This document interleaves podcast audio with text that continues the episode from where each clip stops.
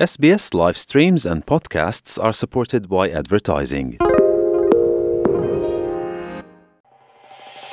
お聞きの放送は SBS の日本語放送です詳しくは SBS 日本語放送のホームページ sbs.com.au スラスジャパニーズへどうぞ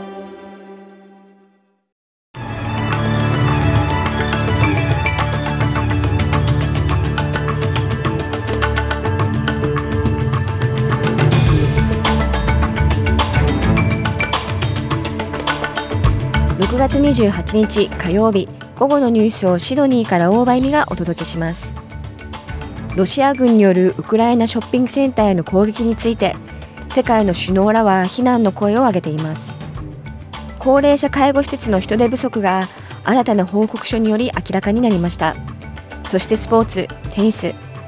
ウィンブルドンで通算80勝目を挙げたノバク・ジョコビッチ選手が男女を通じて史上初めて四大大会すべてで80勝に到達しました。この時間の主なニュースです。ではニュースを始めます。ロシア軍によりミサイル攻撃を受けたウクライナ中部クレメンチュクのショッピングセンターでは現在少なくとも13人の死亡と50人の負傷が確認されています。ウクライナのボルディミル・ゼレンスキー大統領は、ロシアはテロ国家として扱われるべきだと非難し、ロシアに対してより厳しい措置を取るよう訴えました。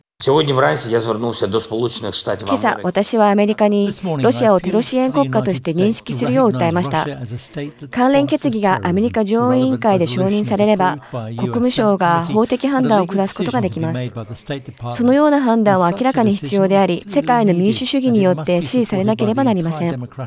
私はドイツで開催された G7 サミットの参加者にこのことを伝えました。ゼレンスキー大統領はこのように述べました。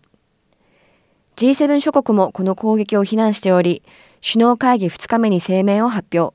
罪のない市民に対する無差別攻撃は戦争犯罪にあたると訴えました。一方、NATO はマドリードでの首脳会議に先立ち、ヨーロッパで限界体制にある同盟軍の数を7倍以上に増やす計画を発表しました。NATO のイエンス・ストルテンベルク事務総長は、ロシアは NATO が長年築こうとしたパートナーシップと対話から遠ざかってしまったと述べています。ロシアによる2月のウクライナ侵攻は西側諸国に大きな変化を引き起こし、かつては中立国だったフィンランドやスウェーデンが NATO への加盟を申請したほか、ウクライナも EU 加盟候補となりました。ストルテンベルグ事務総長は約30万人という軍人の増加はロシアによる侵略という現実に向けた必要な対応であると述べています。新しいコンセプトは戦略的競争の時代における我々の指針となるでしょう。ロシアが安全保障に対する最も重要で直接的な脅威と考えていることを同盟国は明確にするでしょう。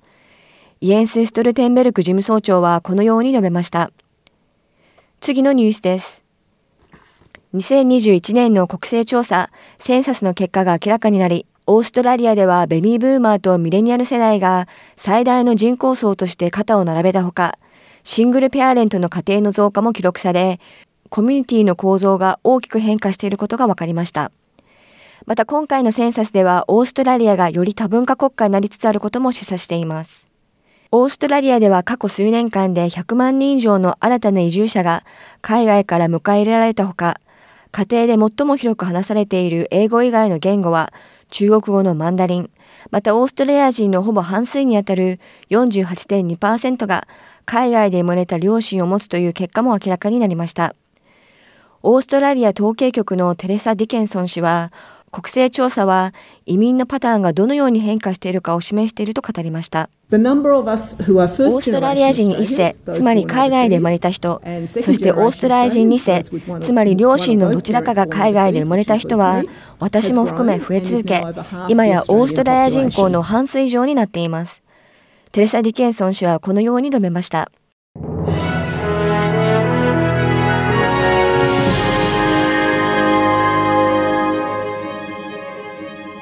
ニュースを続けます。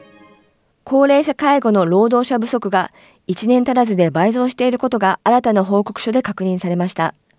オーストラリア経済開発委員会 CEDA が発表した報告書によると、人手不足が従来の1万7000人から3万5000人に急増しており、人手不足が深刻化していることが明らかになりました。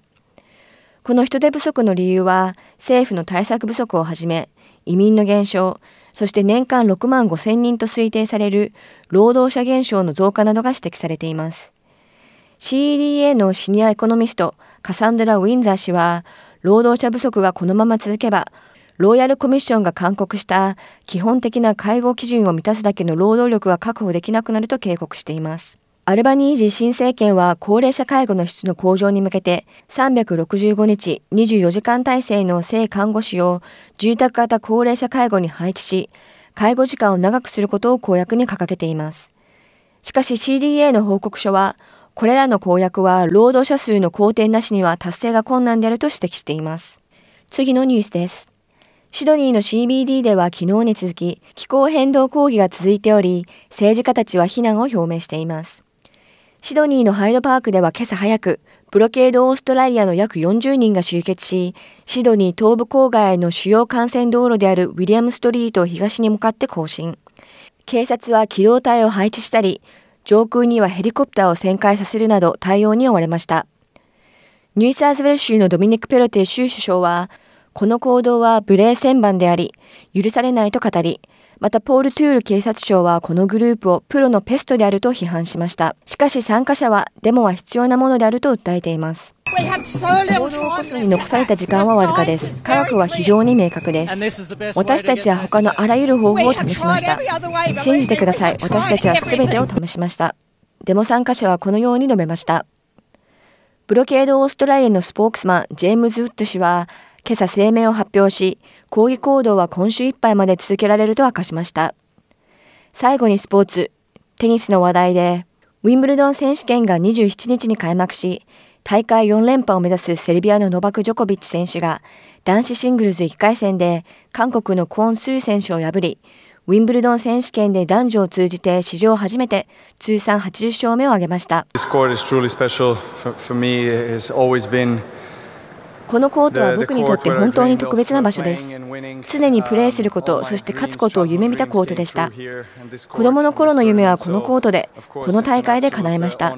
ですから、ウィンブルドンのセンターコートに戻ってくることは名誉であり、大変な喜びです。ノバク・ジョコビッチ選手はこのように述べました。以上、6月28日午後のニュースでした。